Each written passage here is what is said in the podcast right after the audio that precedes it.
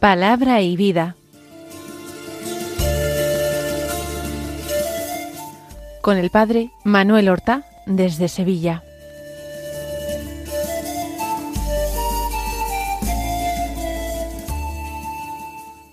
En el nombre del Padre y del Hijo y del Espíritu Santo. Amén. Alabados sean Jesús y María. Muy buenos días, queridos amigos, oyentes de Radio María y seguidores del programa Palabra y Vida.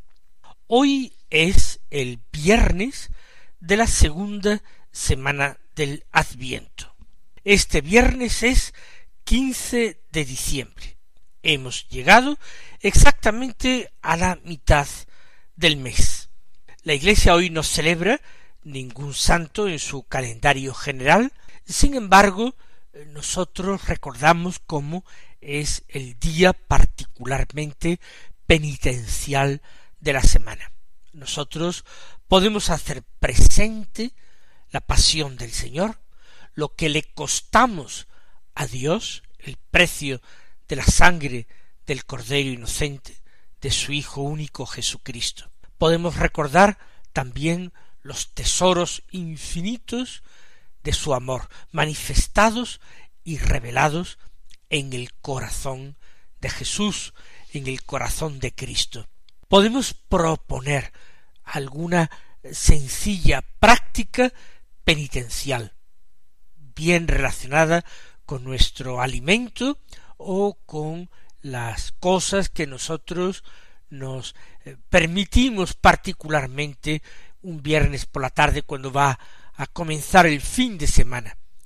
Podemos renunciar a alguna cosa para expresar al Señor mejor, de una forma más vital y completa, nuestra entrega a Él, nuestro amor a Él.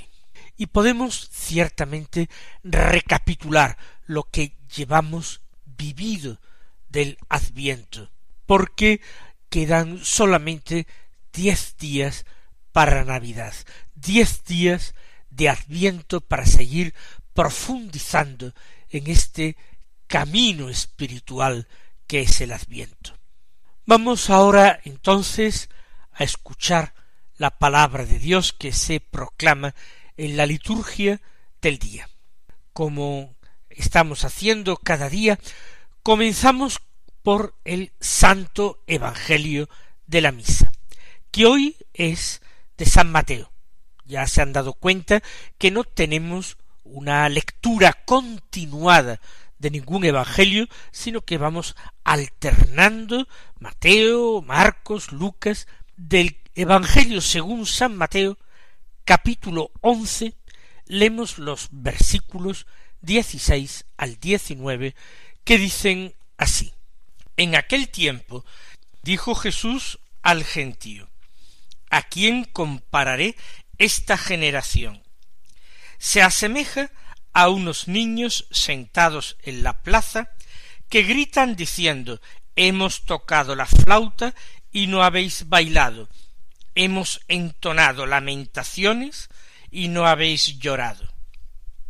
Porque vino Juan, que ni comía ni bebía, y dicen tiene un demonio.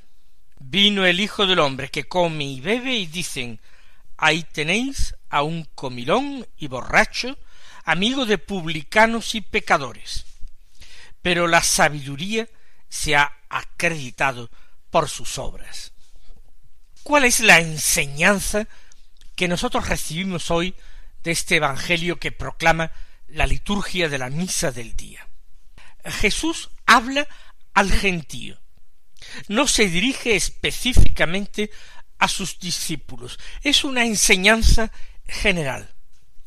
Y de alguna manera no solamente una enseñanza, sino que es una verdadera recriminación a la gente por su falta de fe. ¿A quién compararé esta generación? El Señor se refiere de una manera inmediata a sus contemporáneos, a la generación de hombres con, las que, con los que él convivió. Sin embargo, la palabra del Señor trasciende estos límites temporales y geográficos. Y esta palabra de Jesús se convierte también en un alegato contra los hombres de nuestro tiempo, y una llamada de atención, y una llamada a la conversión. ¿A quién compararé a estos hombres? Se asemejan, o se asemeja esta generación, a unos niños sentados en la plaza que gritan diciendo hemos tocado la flauta y no habéis bailado. ¿A qué se refiere Jesús con esta imagen? A los niños, a los niños de todas las épocas, se les ocurre jugar imitando a las personas mayores, imitando sus gestos, su forma de vestir, sus palabras, sus trabajos, el desempeño de sus oficios, o de roles familiares. De todas esas maneras juegan los niños. Por ejemplo, eso imaginando que desempeñan una profesión concreta o que en la familia ocupan el lugar del papá, de la mamá, etc. Pues aquí hay unos niños sentados en la plaza. Están en este sitio, en la plaza, a la espera de que vengan otros niños. La plaza es el sitio público y ellos eh, aguardan compañeros para divertirse mejor. Pero estos niños sentados gritan a otros Hemos tocado la flauta y no habéis bailado. Hemos entonado lamentaciones y no habéis llorado. ¿Qué es lo que estos niños están tratando de jugar? ¿Qué están tratando de representar en su juego? Quizás dos acontecimientos sociales muy frecuentes. Por un lado, una celebración gozosa como puede ser una boda, por otro lado, un acontecimiento triste, como podría ser un funeral. Tocan la flauta porque es fiesta, y es el baile de la fiesta. Hemos tocado la flauta, pero no habéis querido bailar, no habéis colaborado con nosotros en este juego, en esta representación, en esta ficción y en el segundo caso hemos entonado lamentaciones, porque en los funerales se entonaban elegías eh, por los difuntos. Y cuando la gente hablaba del difunto, o de sus cualidades, o se elogiaba, o se recordaban los hechos de los difuntos, la gente, las personas mayores que estaban allí en los funerales, lloraban. Y eso llamaba la atención de los niños. Juegan a esto, juegan a bodas, juegan a funerales, a acontecimientos sociales, que ellos han visto aunque no hayan participado directamente en los mismos. Pero, ya hemos dicho, se quejan de que esos otros niños eh, a los que ellos se dirigen no están colaborando, no han querido jugar, no han querido participar. Nosotros hemos tocado la flauta, vosotros, sin embargo, no habéis bailado, hemos entonado lamentaciones, elegías, vosotros en cambio no habéis llorado. Sin embargo, estos niños que gritan a los demás su falta de colaboración son un poco caprichosos. Ellos están sentados y ellos quieren elegir el juego y que los demás se plieguen a sus gustos no se decide primero entre todos a qué se va a jugar, cuáles serán las reglas, quién desempeñará cada papel, quién tocará la flauta, quién tendrá que bailar, o quién entonará elegías y quién tendrá que llorar. Ellos lo han decidido todo, cómodamente sentados, y a los que vienen ya les atribuyen un papel. Los que vienen tienen que seguirle a ellos, hacer lo que a ellos les parece bien, lo que a ellos les gusta. Son unos niños caprichosos, que quieren ser ellos los que imponen los juegos y los que imponen las reglas y distribuyen los papeles. A eso se parecen los hombres de aquella generación. Ellos conocen las escrituras, ellos pueden tener la expectación del Mesías, pero quiere que todos quieren que todo sea al gusto de ellos, a la manera que ellos lo entiendan, lo interpretan en el momento en que les conviene. Ellos no se dejan llevar por el, el impulso y la revelación de Dios, sino como si quisieran marcarle a Dios tiempos y momentos para que Dios pudiera actuar solamente en esos tiempos y momentos. Explica Jesús para ponerlo más claro, poniendo un ejemplo. Vino Juan, que ni comía ni bebía, y dicen, tiene un demonio. Juan era un gran asceta, un hombre que ayunaba en el desierto y se entregaba a la oración, a la vida solitaria. Esa forma tremenda de vivir Juan, tan extraordinaria, tan diferente a la de los demás hombres, sorprendía a muchos.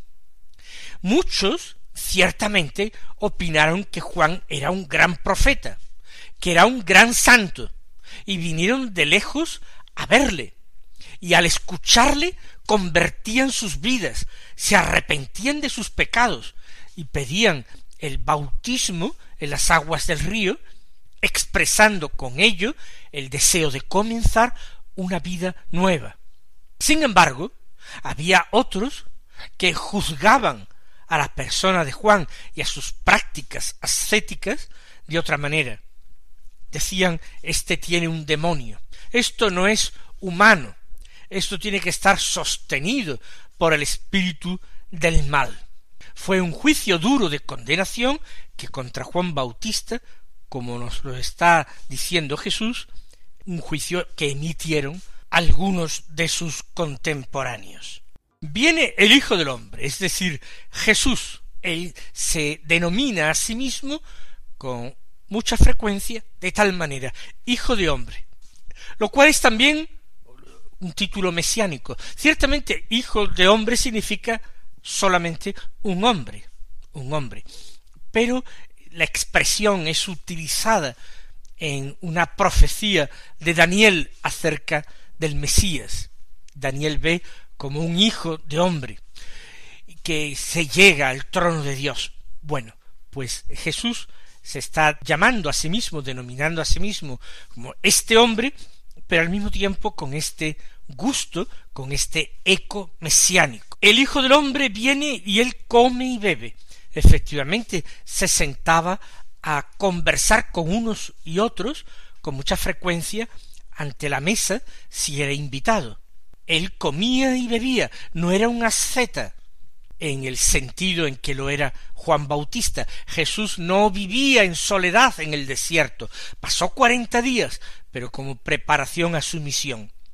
Jesús iba donde estaban las gentes, hablaba en las sinagogas, se reunía con ellos en las calles y plazas de los pueblos donde pasaba o a orillas del lago, y era buscado por las multitudes en uno y otro lugar, y se dejaba encontrar con facilidad.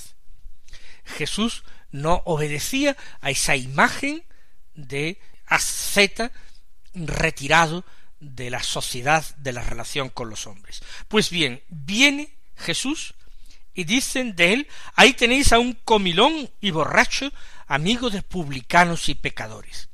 La crítica vendría sobre todo de parte de los fariseos, de los escribas fariseos. Porque Jesús come, ya dicen de él que es un comilón, sin más argumento que el tratar de insultarle y denostarle y desprestigiarle. Jesús bebe y ya por el hecho de que beba le llaman borracho, lo insultan profundamente, sin ningún fundamento, solo para desprestigiarle ante el pueblo. Y para colmo, además de comilón y borracho, le llaman amigo de publicanos y pecadores, como si eso fuera en sí un baldón y una ofensa, cuando precisamente eh, la escritura el Mesías vendría precisamente para dar vista a los ciegos, para dar libertad a los cautivos y para anunciar la buena noticia a los pobres. El Mesías vendría a buscar precisamente a los pecadores y llamarlos a la conversión. No se trata simplemente de condenar a los hombres que no viven según la ley de Dios. Se trata de convertirlos a esa ley de Dios, de convertirlos a Dios. De esa manera Dios será servido. La condenación de ellos estaba totalmente fuera de lugar. Por tanto, las críticas contra Juan Bautista el precursor y contra Jesús el Mesías son unas críticas que brotan de corazones malos, de corazones que juzgan en su interior, desde su falta de amor, desde su falta de criterio y desde su falta de piedad, porque no hay en absoluto ni amor de Dios ni conocimiento de Dios, ni siquiera un conocimiento suficientemente profundo de su ley. Y eso que muchos de estos hombres se dedicaban profesionalmente al estudio de la ley de Dios. De tal manera que da lo mismo si el que viene ayuna y vive en soledad y mortificación, o si el que viene se acerca a los hombres, especialmente a los pecadores y a los pobres, y les habla de Dios. De una manera o de otra, ellos tienen motivos de crítica. ¿Qué es lo que ellos quieren? Ellos no quieren nada. Ellos solamente quieren conservar sus privilegios, su poder, su razón. Ellos solamente quieren ensuciar la reputación de personas santas a las cuales no les llegan ni a la altura de la sandalia. Por eso Jesús dice, y lo dice duramente englobando a muchos, los hombres de esta generación, ¿a quién compararé a esta generación?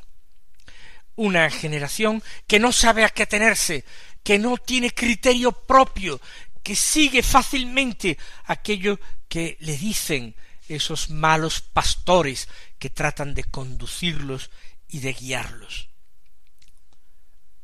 Pero la sabiduría se ha acreditado por sus obras, dice Jesús. Cuando Jesús habla de la sabiduría, se refiere a la sabiduría de Dios, a ese atributo de Dios que es la sabiduría. Y la sabiduría de Dios está hablando, está hablando no solamente con palabras, sino con gestos. La sabiduría de Dios está haciendo que se cumplan las escrituras de los profetas. Y quien no quiera ver aquello es que está ciego o quiere eh, cegarse a sí mismo para no quedar deslumbrado con la luz de la verdad.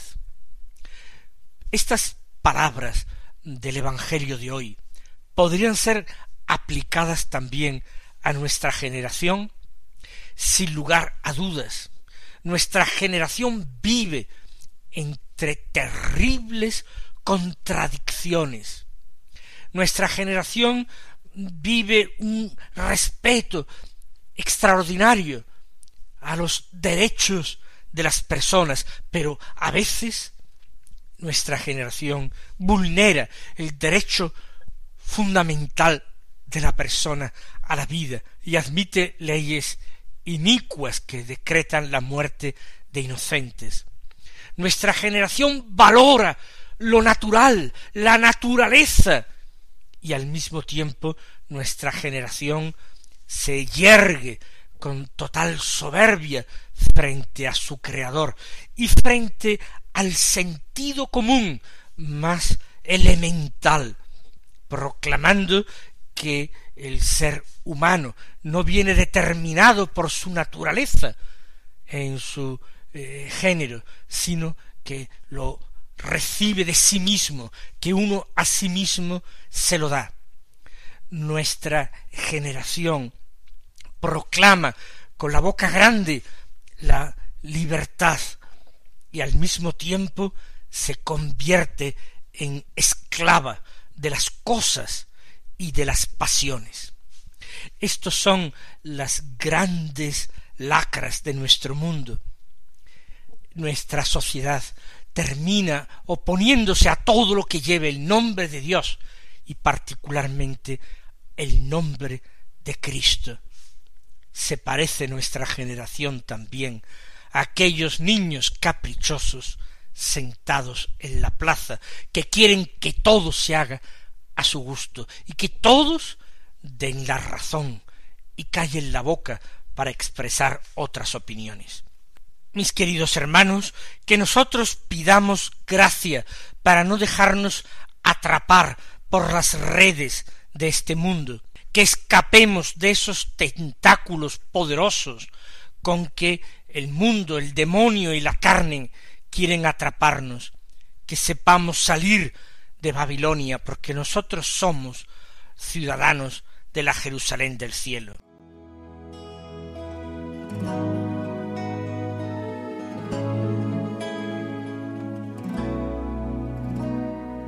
L'orizzonte una grande luce viaggia nella storia e lungo gli anni ha vinto il buio facendosi memoria illuminando la nostra vita chiaro ci rivela non si vive si cerca la verità.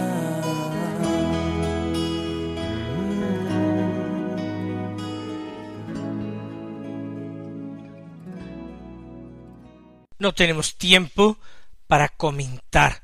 Con detenimiento la primera lectura, pero al menos vamos a hacerla.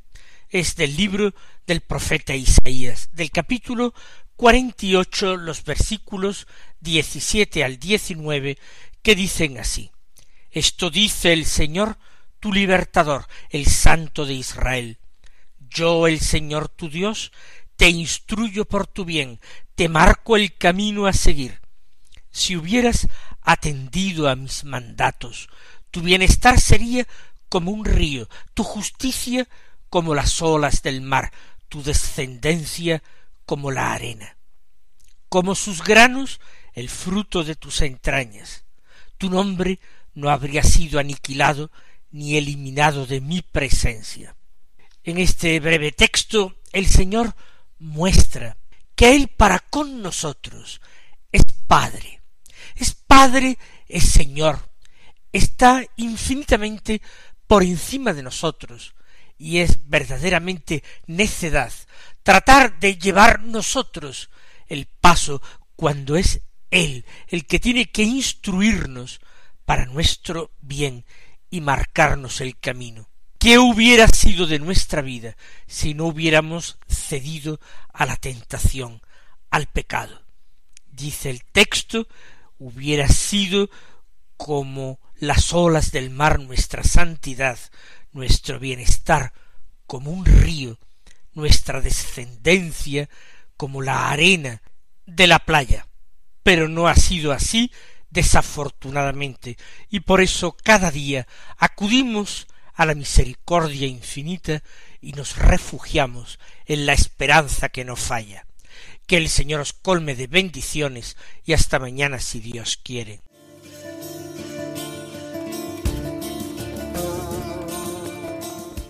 Han escuchado en Radio María Palabra y Vida, un programa que dirige el Padre Manuel Horta.